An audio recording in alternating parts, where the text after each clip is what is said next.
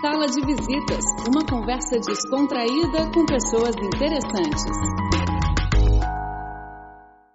Olá, caros ouvintes do nosso programa Sala de Visitas. Bem-vindos à nova edição. E hoje teremos um prezado convidado, o senhor Fernando Ganzian, e repórter especial e colunista da Folha de São Paulo, e com quase 30 anos de, dedicados ao jornalismo, focando sempre nos temas políticos e econômicos. É vencedor de vários prêmios, inclusive isso. Muito prazer. Muito obrigado, muito prazer. De fato, hoje está no último dia da viagem para a China para fazer um documentário sobre combate à pobreza e relação com industrialização. E antes já foi a Inglaterra, França, Espanha e Estados Unidos. E então, primeiro, vou pedir você conta para a gente por que você escolhe esse tópico. A, a gente escolheu o tema da desigualdade social porque, é, na minha opinião, hoje é o tema mais importante é, em termos econômicos que está acontecendo no mundo. Se a gente olhar para os dados é, recentes da desigualdade, a gente nota que o mundo está entrando numa situação parecida com a vivida no final do século XIX.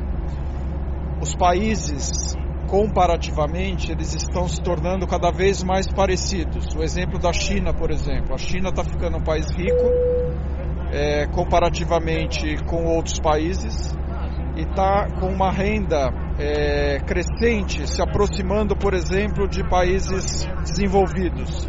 Então, se a gente olhar o mundo comparativamente entre os países, eles estão cada vez mais parecidos. Só que dentro dos países, as sociedades estão se tornando cada vez mais desiguais. Os ricos ficam cada vez mais ricos.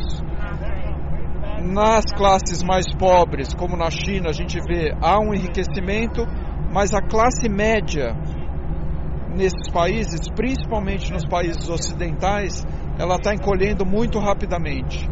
E isso é uma situação parecida com o que a gente viveu no final do século XIX, início do século XX, onde essa situação levou a um aumento do populismo nos países. E o que nós vemos hoje?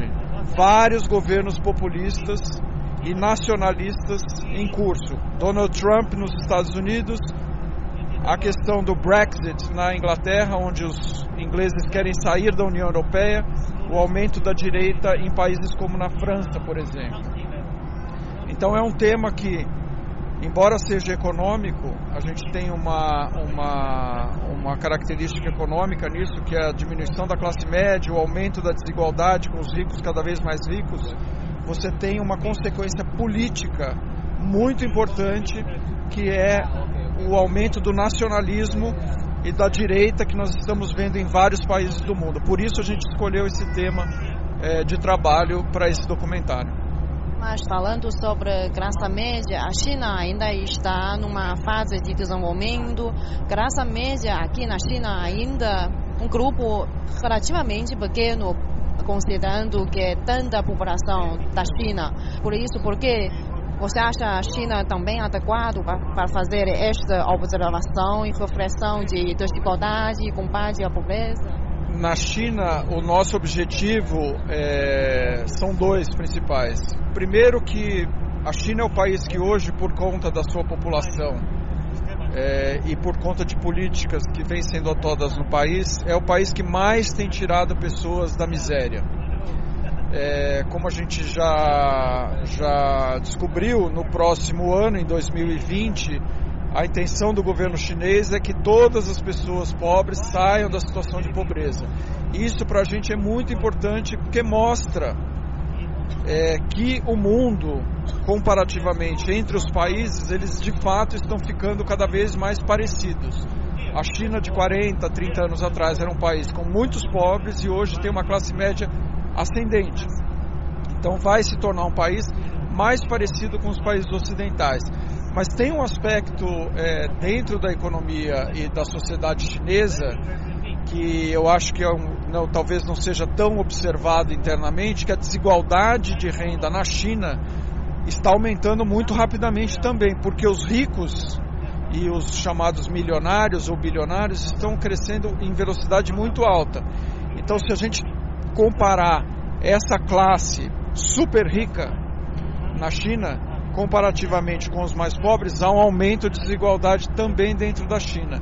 Apesar disso, a China também conseguiu retirar 700 eh, milhões de pobres. Ainda estamos nessa fase. Sim, a China está numa fase ainda de retirar as pessoas da, da pobreza e é, é absolutamente surpreendente o que tem acontecido no país por conta disso. Hoje, é, se a gente olhar em termos globais, essa é uma história que vem acontecendo, obviamente, numa velocidade muito maior na China, em escala muito grande, porque o país é muito populoso. Ah, tem saído muito mais gente da pobreza na China do que em qualquer outro país do mundo. Mas essa é uma história que está se repetindo em outros países também. A Índia tem tirado muita gente da pobreza também. E outros países, principalmente na África, também têm tirado pessoas da miséria e da pobreza. O único país grande, com população grande, que tem colocado gente na pobreza hoje é a Nigéria. É uma história é, ruim, é uma história que conta uma, um, é um contraponto para a história de sucesso que tem acontecido em países como a China, a Índia, é a Nigéria, que hoje, em vez de tirar pessoas da miséria, está colocando cada vez mais pessoas na pobreza. Na verdade, a pobreza é causada por uh, vários fatores, também sujeita a situação diferente nos países. E com base na sua viagem na Europa, Estados Unidos, China, pode resumir para a como você vê os principais motivos que levam as pessoas a viver na dificuldade, pobreza? Eu acho que tem alguns fatores. O, talvez os principais que poder, a gente pode enumerar, é, o primeiro seria uma mudança estrutural é, nos fatores e no sistema de produção é, das economias capitalistas e economias desenvolvidas. O que, que a gente tinha até 20, 30 anos atrás? Uma indústria muito forte, é, que dependia é, de muita mão de obra para é, operar. Então, se você pegava, por exemplo, uma empresa de automóveis ou mesmo uma, uma metalúrgica, você tinha uma quantidade de trabalhadores muito grande que é, atuavam nessas empresas. Isso vem sendo substituído pela tecnologia. Você tem cada vez mais robôs, cada vez mais inteligência artificial é, sendo incorporada às indústrias e às fábricas. Então, essas pessoas que antes tinham empregos em massa nessas empresas, elas não estão sendo mais aproveitadas. Há uma transição nas economias desenvolvidas do sistema de produção industrial para o sistema de, de área de serviços. O que, que é serviços? Principalmente a área de saúde, há um envelhecimento muito rápido da população mundial área de financeira, que há uma financiarização é, das atividades é, econômicas, e aí isso leva ao segundo ponto. A financiarização hoje é um fator concentrador de renda muito forte. O que, que é a financiarização? É as pessoas que têm dinheiro é, criarem mais dinheiro com o seu dinheiro, sem trabalhar, ou sem ter que produzir alguma coisa.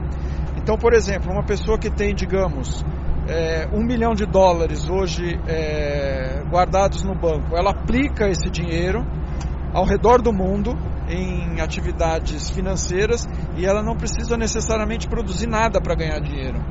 Então a financiarização é, do capital e a, e a aplicação do capital em nível global que você pode aplicar Hoje é melhor aplicar na China, amanhã é melhor aplicar nos Estados Unidos, depois na Inglaterra. Você ganha dinheiro, as pessoas mais ricas, sem fazer absolutamente nada.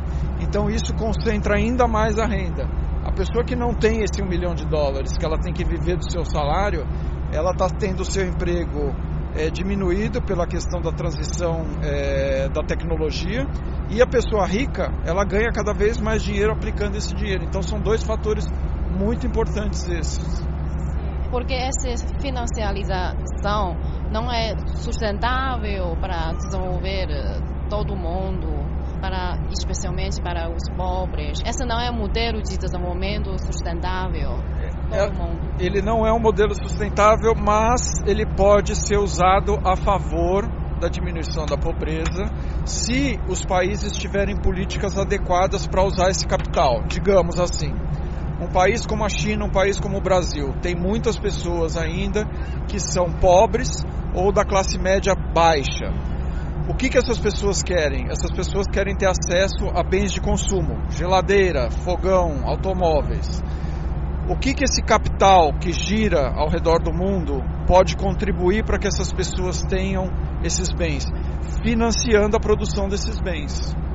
Ou seja, esse capital pode ser empregado é, através dos bancos para empréstimos para empresas, para empréstimos para pessoas, para que elas tenham é, oportunidade de aumentar a sua produção e aumentar o seu consumo. Mas para isso, os países internamente eles precisam ter políticas macroeconômicas. É, o que, que, é, o que, que é isso? Eles precisam ter as contas, as suas contas em ordem para que esse capital venha e seja bem tratado também dentro desses países. Então, nesse processo, o papel, você acha o papel mais importante é do governo para fazer participação nesse? Eu acho que eu acho que o governo tem um papel fundamental que é o seguinte: ele precisa ter as contas públicas é, do seu país em ordem. O que que isso significa em termos macroeconômicos? Se um país tem déficit nas suas contas, ou seja, ele gasta muito mais do que ele arrecada em impostos, ele acaba usando o dinheiro, esse dinheiro que, que, que fica rodando ao, ao redor do mundo, para financiar esse déficit. Se esse país não tem déficit, esse dinheiro acaba sendo investido na produção das empresas desse país. Então é uma questão muito fundamental países terem as contas minimamente em ordens para que atraiam esse capital que hoje circula ao redor do mundo para o sistema produtivo e não para financiar déficits públicos. Isso é uma questão macroeconômica um pouco complicada, etc. Mas se fosse resumir, era o seguinte: os países que tiveram as suas contas em ordem, minimamente, ou seja, que viverem, os governos viverem do dinheiro que eles arrecadam, é muito mais fácil eles atraírem dinheiro para o setor produtivo, para que financie as empresas, financie o consumo das, das pessoas, do que esse dinheiro ficar sendo usado para financiar o buraco das contas públicas de cada governo. Já mencionou dessas medidas e iniciativas para resolver eh, desigualdade pobreza e agora você já começa a pensar em algum modelo pode ser adotado no Brasil para retirar pessoas da pobreza e também resolver a igualdade? Então, vários países, inclusive o Brasil, eles têm alguns, algumas políticas é, que são políticas, é, digamos, de redução é, da pobreza aguda. O que, que é isso? A pessoa é muito pobre, a pessoa não tem condições sequer de trabalhar, ou por motivos de não tem educação suficiente ou tem algum tipo de doença, essas pessoas não conseguem trabalhar. Existem políticas públicas como Bolsa Família no Brasil, que é um dinheiro que o governo dá sem é, é, só exigindo que a pessoa tenha os filhos na escola. Você dá um dinheiro para a mãe de uma família e a única exigência que o governo faz para que aquela família receba o dinheiro é que a criança estude e vá ao posto de saúde algumas vezes por mês, por exemplo. Aqui na China, a gente está vendo que o governo chinês também, é, agora, há dois anos atrás, instituiu 60 yuans por mês para as pessoas que vivem no campo, 80 yuans por mês para as pessoas acima de 60 anos que vivem nas cidades. Isso são políticas públicas de contenção e redução da pobreza. Mas não existe. É, de forma sustentável nenhum outro programa de redução de pobreza que seja que não o emprego. As pessoas precisam trabalhar, as, precisam, as pessoas precisam ter algum tipo de atividade econômica remunerada para que este processo de redução de pobreza ele seja sustentável. Você não pode só depender do setor público dando dinheiro para essas pessoas. Aqui na China o que a gente viu foi que o aumento da economia, o PIB, eh, o Produto Interno Bruto chinês, cresce muito rapidamente durante muitos anos, há muito tempo. Essas pessoas tiveram trabalho E foi assim que a China tirou essas pessoas da pobreza. Muito obrigada pela essa conversa. A gente aprendeu muito. Muito obrigada. Muito prazer. Obrigado a vocês. Até logo. Até uma próxima.